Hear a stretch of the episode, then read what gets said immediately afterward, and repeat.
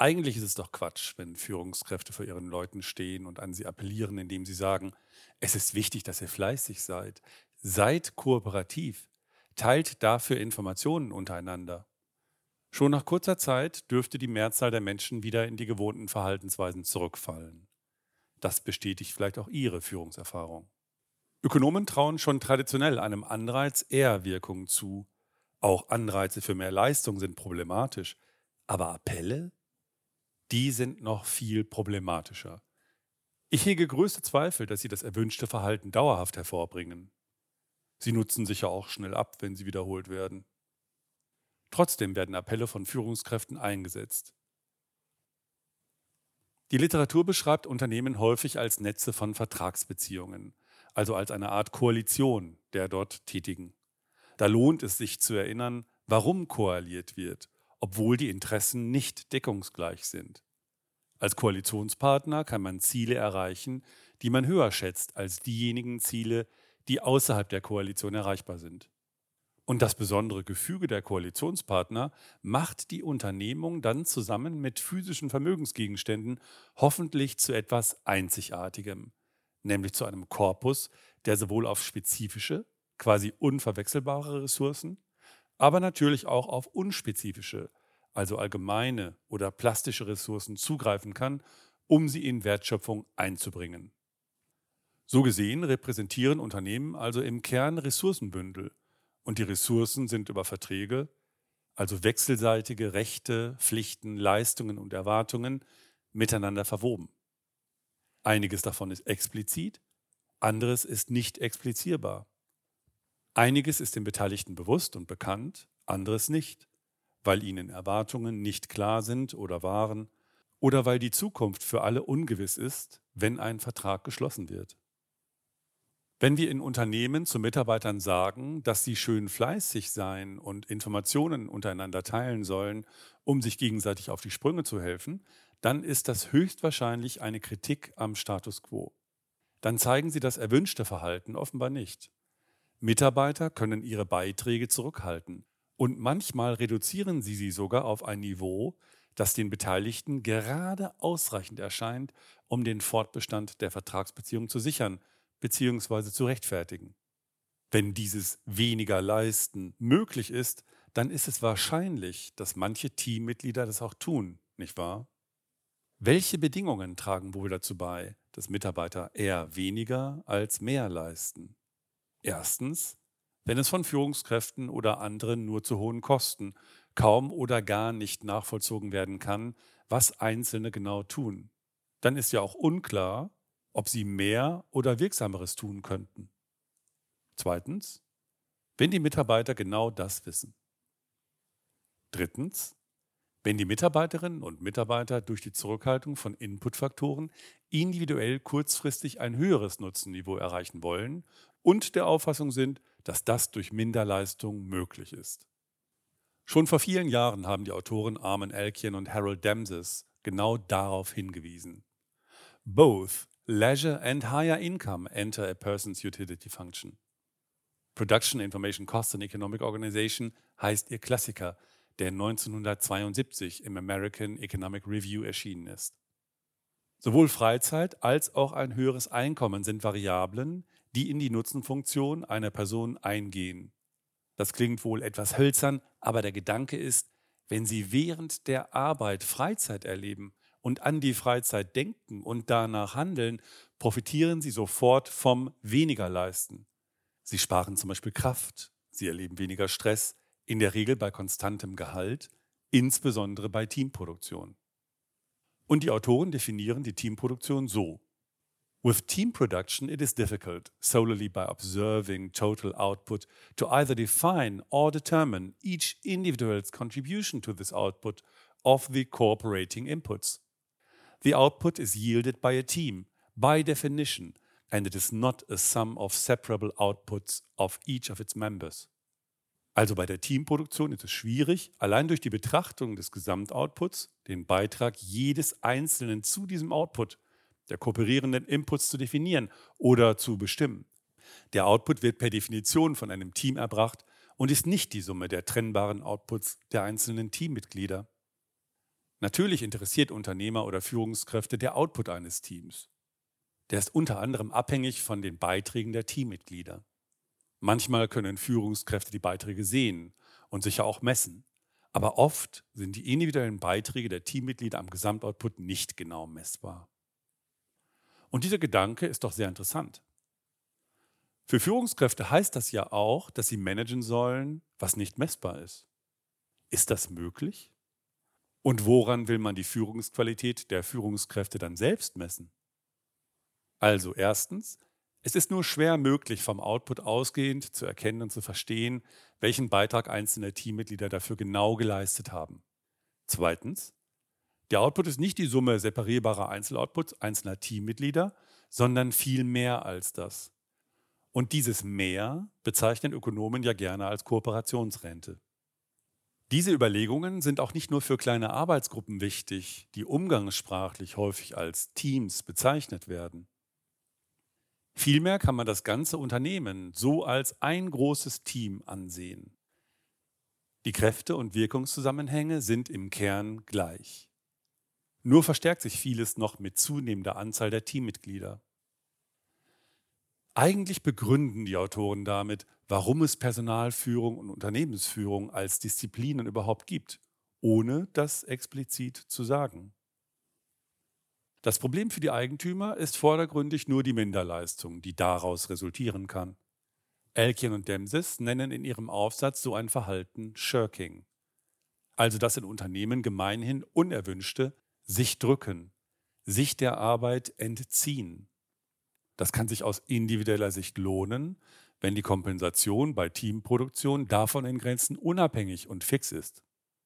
Wenn diejenigen, die Shirking betreiben, geschickt dabei sind und ihr Verhalten nicht auffällt, dann werden sie ja trotzdem voll kompensiert.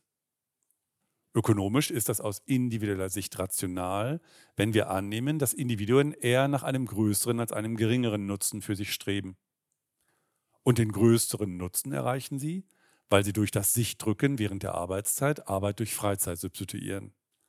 Oder um es noch anders und sehr praktisch zu sagen, die tatsächliche Arbeitszeit entspricht nicht der Verweildauer im Unternehmen. Und der Arbeitseinsatz während der Arbeitszeit ist auch noch ein wichtiges Thema. Vielleicht denken Sie jetzt, Moment mal, das stimmt doch so nicht dann können Sie wohl bei sich in Ihrem Unternehmen, Bereich, in Ihrer Abteilung oder in Ihrem Team genau erkennen, wer welchen Anteil am Gesamtoutput hat, beziehungsweise wer was leistet. Man müsste sich genauer ansehen, ob das in der Tiefe wirklich so ist, aber im Prinzip ist das natürlich möglich. Der Gedanke ist ja sehr naheliegend. Wenn wir anhand des Outputs nicht erkennen können, wer welchen Anteil daran hat, dann schauen wir uns eben den Input an. Aber erstens gibt es in der modernen Ökonomie unzählige Situationen, wo das nicht so ohne weiteres geht oder sinnvoll ist. Und zweitens reicht das bei Teamproduktion nicht, denn das Teamprodukt ist ja per Definition mehr als die Einzelbeiträge bzw. die Summe der Einzeloutputs. Aber nehmen wir mal an, Sie haben recht und die genaue Identifikation der einzelnen Beiträge jeweiliger Teammitglieder ist bei Ihnen wirklich möglich. In dem Fall würde ich mutmaßen, handelt es sich dann eher um die Aneinanderreihung von separierbaren Einzelaktivitäten und damit nicht um Teamproduktion in einem strengen Sinne nach Elkchen und Demses. Stellen Sie sich eine Sturzhelmfertigung vor, die eine einfache Aneinanderreihung von Einzelaktivitäten gut illustrieren kann. A nimmt die Helmschale aus der Presse, reinigt sie und gibt sie B, der das Innenfutter einsetzt. B gibt das Ganze weiter an C, der den Kinngurt anbringt, damit dann mit einer nächsten Einzelaktivität D das Visier daran klemmen kann. E bringt noch einen schönen Aufkleber an. Fertig ist der neue Sturzhelm. Vermutlich spricht man in den Unternehmen der Sturzhelmfertigung gerne davon, dass dort der Zusammenbau der Sturzhelme vom Sturzhelm-Team erledigt wird. Aber ökonomisch so wie wir das jetzt hier ansehen, ist das keine Teamproduktion. Diese Art und Weise, die Verrichtung der Arbeit zu organisieren, also als separierbare, vielleicht simple, repetitive Einzelaktivitäten, ist ökonomisch sogar weitgehend unproblematisch. Am Ende können wir ja genau sehen, wie viele Visiere D angebracht hat.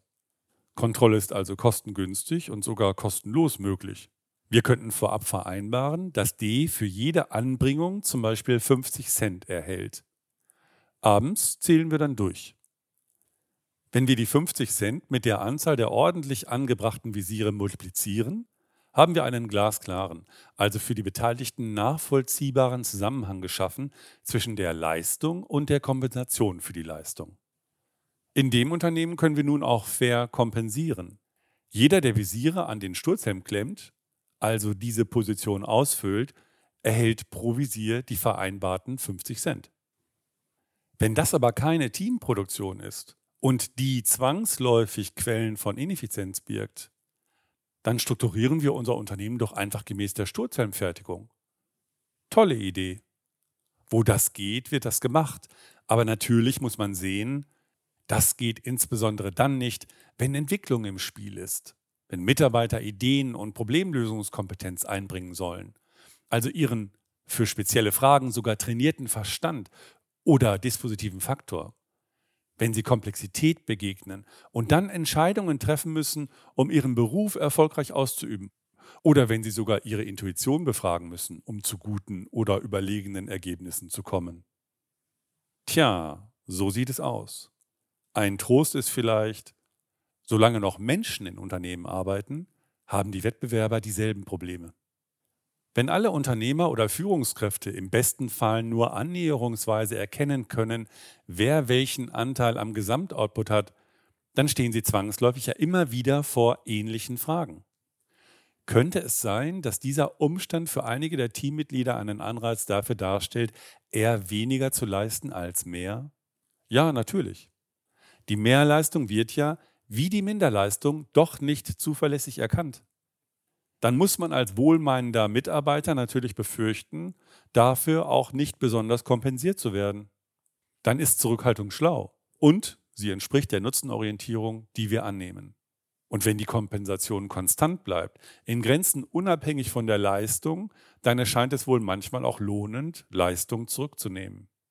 Wir können zwar von Unternehmen fordern, dass sie betragsmäßig gleich kompensieren, aber dann bleibt Kompensation trotzdem unfair, weil sich die Individuen verschieden einbringen und über verschiedene Kompetenzen und Möglichkeiten verfügen. Eine weitere höchst relevante Frage ist, welches Niveau könnten wir bei Teamproduktion eigentlich erreichen? Könnte es also sein, dass wir Mitarbeiter gar nicht fair behandeln, weil wir kaum anders können, als ihnen Grenzen ungleich zu kompensieren? Ja, so sieht es wohl aus. Jenseits des Sturzhelm-Beispiels bleibt ja oft unklar, wer genau was leistet oder geleistet hat. Dann werden also manche Leute zwangsläufig zu hoch kompensiert und andere zu gering. Es klingt vordergründig vielleicht ein bisschen verwegen, aber es bedeutet natürlich, das ist selbst dann der Fall, wenn zwei Leute denselben Betrag bei gleicher Stellenbeschreibung erhalten.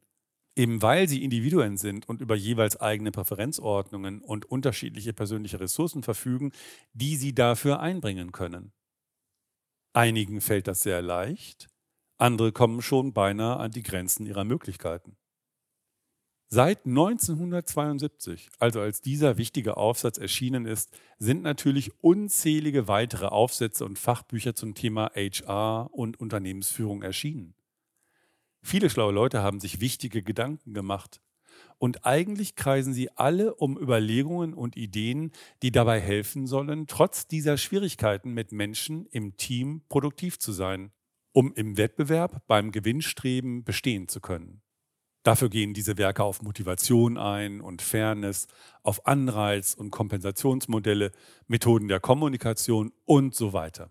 Sie sollen Antworten liefern. Führungskräften zeigen, wie vorzugehen ist und beantworten, welche Führungs- und Steuerungsstrukturen geeignet sind, um trotz der genannten Schwierigkeiten bei Teamproduktion ökonomisch Erfolge zu feiern. Es wird wahrscheinlich auch einige Führungskräfte unter Ihnen geben, die jetzt in sich hineinhorchen und zustimmen und vielleicht denken, ja, so ist das mit der Teamproduktion in der Tat bei mir, in meinem Unternehmen dann haben Sie vielleicht einen groben Eindruck von der Kraft und Wirkung, mit denen sich einzelne Ihrer Mitarbeiterinnen und Mitarbeiter im Team täglich einbringen. Aber exakt können Sie es nicht sagen. Und manchmal ist der Eindruck vielleicht auch etwas getrübt, weil Sie da nicht tief genug drin stecken und auch noch so viele andere Dinge zu tun haben. Ich hatte ein Gespräch mit einem Bankvorstand, der fand es faszinierend, dass während der besonders kritischen Zeiten der Corona-Pandemie das riesige Bankgebäude beinahe menschenleer war, aber trotzdem das Geschäft der Bank wie gewohnt verlässlich weiterlief. Aber das Homeoffice gefiel ihm trotzdem nicht. Er spekulierte, dass die Mitarbeiter zu Hause bestimmt weniger arbeiten würden als im Büro. Beim Sturzellenbeispiel würde das Bummeln, ganz gleich, ob der Mitarbeiter präsent ist oder das in Heimarbeit erledigt, sofort auffallen. Wie gesagt, ist es sehr kostengünstig oder sogar kostenlos überprüfbar, wie stark sich jemand einbringt. Da aber alle Beteiligten wissen, dass Kontrolle bei Teamproduktion ohne hohe Kosten nicht zu haben ist, beziehungsweise nicht perfekt funktioniert, kann das Bummeln stattfinden. Der Bankvorstand meint also wohl eigentlich, dass die Kontrollmöglichkeiten bei Präsenz im Gebäude wirksamer, wohl auch kostengünstiger möglich seien. Mit seiner Spekulation teilt er mit, dass die ausbleibende Kontrolle im Homeoffice von Mitarbeitern sofort ausgenutzt werden könnte. Nun frage ich Sie, lieber Podcast-Hörer, wenn es so ist, dass die Geschäfte der großen Bank verlässlich weiterlaufen und wir mal für einen Moment annehmen, dass die Menschen sich zu Hause tatsächlich zwischendurch immer wieder mit privaten Themen befassen, welche Erkenntnis drängt sich dann auf bezüglich der Produktivität und Wirksamkeit der Kontrolle des Inputverhaltens der Mitarbeiter im Bankgebäude? Genau, die dortigen Führungs- und Steuerungsstrukturen begrenzen die Möglichkeiten. Die dortigen Kontrollmechanismen sind vielleicht nicht effektiv oder Mitarbeiter im versteckten Bummelstreik verstehen es einfach gut, sich dieser Mechanismen mehr oder weniger wirksam zu entziehen. Bei mehr oder weniger festgelegten Globalzielen, die das Team erreichen muss, entsteht durch das Shirking Einzelner eine Last, die alle übrigen zusätzlich tragen müssen. Sie wird auf alle übrigen Teammitglieder, also auf das Unternehmen, abgewälzt oder verteilt. Und wenn es sich bei den übrigen um viele Mitarbeiterinnen und Mitarbeiter handelt, dann bedeutet das für den Einzelnen nur geringes zusätzliches Gewicht, das kaum oder gar nicht auffällt. Das zu messen ist wohl nicht möglich, weil die Folgen letztlich Wettbewerbsnachteile des Gesamtunternehmens auf Märkten sind. Und solche Nachteile werden von ungeheuer vielen Kräften beeinflusst. Zum Beispiel von den anderen Wettbewerbern oder der Besteuerung, der politischen Situation oder den sich im Laufe der Zeit ändernden Wünschen und Vorstellungen der Zielgruppen. Und natürlich auch von dem Talent und den Entscheidungen der eigenen Geschäftsführung. Wie soll man das alles auseinanderhalten? Elkin und Demses sagen dazu nur dies.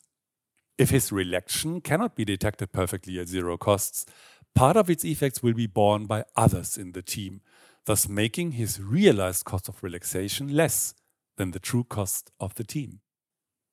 Ich habe eben schon gesagt, dass eine Lösung des Problems oft darin gesehen wird, in die Kontrolle der Teams zu investieren.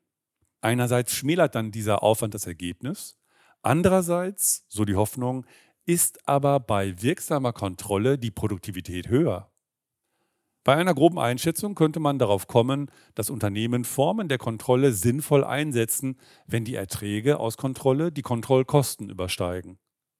Aber wer genauer hinsieht, dem drängt sich auf, zu den Kosten müssen auch etwaige Nebenwirkungen addiert werden, die sich aber nur mit Schwierigkeiten addieren lassen, wie zum Beispiel eine durch Kontrolle möglicherweise eingetrübte Arbeitsatmosphäre.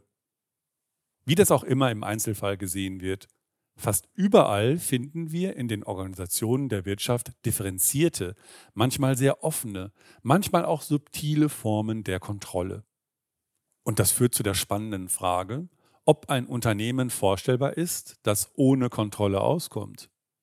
Denn wenn das möglich wäre, hätte das zuerst Kostenvorteile und dann Wettbewerbsvorteile. Ich würde sagen, ja, im Prinzip ist das vorstellbar, wenn das Vertrauen absolut ist oder wenn der Unternehmer bezüglich des Shirkings ein Risiko einzugehen bereit ist. Er könnte ja auf Kontrolle vollständig verzichten, wenn er keine guten Gründe für absolutes Vertrauen sieht. Das Risiko besteht für Eigentümer dann darin, dass Humanressourcen nicht ihrer besten Verwendung zugeführt werden dürften, obwohl das Gehalt in voller Höhe gezahlt wird. Wer mit diesem Risiko unternehmerisch leben kann, könnte Kontrolle vermeiden, weil oder wenn er sich mit den adversen Effekten der Kontrolle die Unternehmenskultur nicht verderben will. Aber wer kennt schon ein Unternehmen, in dem es wirklich keinerlei Kontrolle und keine Anreize gibt? Und dass es beides gibt, zeigt ja schon deutlich, dass die Menschen dort das erwünschte Verhalten von selbst nicht einfach so und selbstverständlich zeigen. Kontrolle kann ja sehr schädliche Effekte hervorbringen. Die meine ich mit den adversen Effekten. Jede Form der Kontrolle sendet Misstrauenssignale an die Kontrollierten. Neben den Kosten wirkt sie damit immer auf die Kultur der Unternehmung.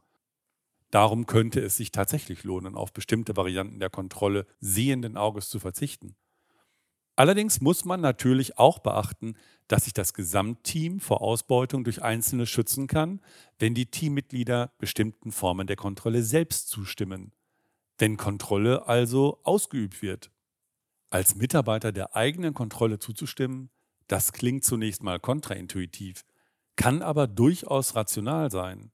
Zugleich wird Kontrolle aber für die Mitarbeiter, in deren Nutzenfunktionen auch die Erholungseffekte aus dem Dienst nach Vorschrift eingehen, einen starken Anreiz dafür auslösen, intelligente Umgehungsmechanismen zu erfinden und einzusetzen.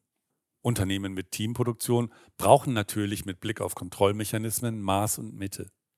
Das richtige Maß zu finden, ist damit Führungsaufgabe und eine interessante Frage der jeweiligen Umstände und des Kontextes also des Einzelfalls.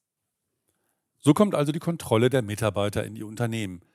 Aber die viel zu einfache Haltung von Unternehmenslenkern würde dazu lauten, je mehr wir in unserem Unternehmen kontrollieren, desto weniger wird es möglich sein, nur den Dienst nach Vorschrift zu leisten. Denn bei genauerem Blick findet das Shirking ja auch statt, weil insbesondere bei Teamproduktionen nicht jedes unerwünschte Verhalten durch Varianten der Kontrolle aufgedeckt werden kann. Beim Sturzellenbeispiel ist das wie gesagt anders. Minderleistung fällt dort sofort auf und damit wird sofort verständlich, ob es A, B, C oder D war, der da vielleicht nicht ordentlich gearbeitet hat. Das ist ja gerade der Grund dafür, warum es sich aus unternehmerischer Sicht lohnen kann, den eigenen Laden nach dem Beispiel und Prinzip der Sturzellenfertigung zu organisieren, wo es nur möglich ist. Die Autoren Elkien und Demsitz gehen da für jemanden, der sich damit vielleicht noch nicht beschäftigt hat, sehr weit. Sie sagen, das Unternehmen besitzt nicht alle seine Inputs. Es hat keine Verfügungsgewalt, keine Autorität, keine disziplinarischen Maßnahmen zur Hand und so weiter. Damit weisen sie auf die Besonderheit hin, die den Erwerb der Arbeitskraft von dem Erwerb zum Beispiel eines physischen Vermögensgegenstandes unterscheidet. Am physischen Vermögensgegenstand könnte der Unternehmer das vollständige Rechtsbündel halten und auch alle Rechte durchsetzen. Beim Erwerb von Arbeitskraft, wobei das so natürlich in Anführungszeichen steht, ist das unter den Bedingungen der Teamproduktion nicht möglich. Ökonomisch gesprochen und kurz gesagt, bleiben Mitarbeiter bei Teamproduktion auch dann die Eigentümer ihrer Arbeitskraft, wenn sie diese an ein Unternehmen verkauft haben. Damit ist ausgerechnet die Allokation dieser wichtigen Ressource nicht nur dem Unternehmer überlassen. Vielmehr reklamieren mehrere Akteure zur selben Zeit Rechte an derselben Ressource und wollen diese Rechte auch ausüben. Das führt zu externen Effekten der Ressourcennutzung, zu Konflikten und in milderer Form zu kontinuierlichen Nachverhandlungen, die dann im Gewand eines Appells, einer Anweisung, einer Bitte einer motivierenden Rede vor Mitarbeitern und vielem mehr in der betrieblichen Realität daherkommen. Solange also Mitarbeiter die Möglichkeit haben, bei Teamproduktion weniger zu leisten, als sie leisten könnten, solange werden sie bei Teamproduktion ungleich bezahlt. Und weil dieses Phänomen in den Augen der Unternehmer weiterhin eine Herausforderung und Kostenposition ist, werden sie der neben vielerlei Führungs- und Steuerungsstrukturen zukünftig auch immer mehr mit Digitalisierung begegnen. Kurz gefasst werden wir in einer extremen Form sehen, dass dort, wo Mitarbeiter Arbeit durch Freizeit substituieren oder die Vermutung besteht, dass es passiert, die Unternehmer immer mehr die Mitarbeiter durch Digitalisierung substituieren. Also, liebe Podcast-Hörer, mit der steilsten These dieser Episode wünsche ich weiterhin gute Entscheidungen.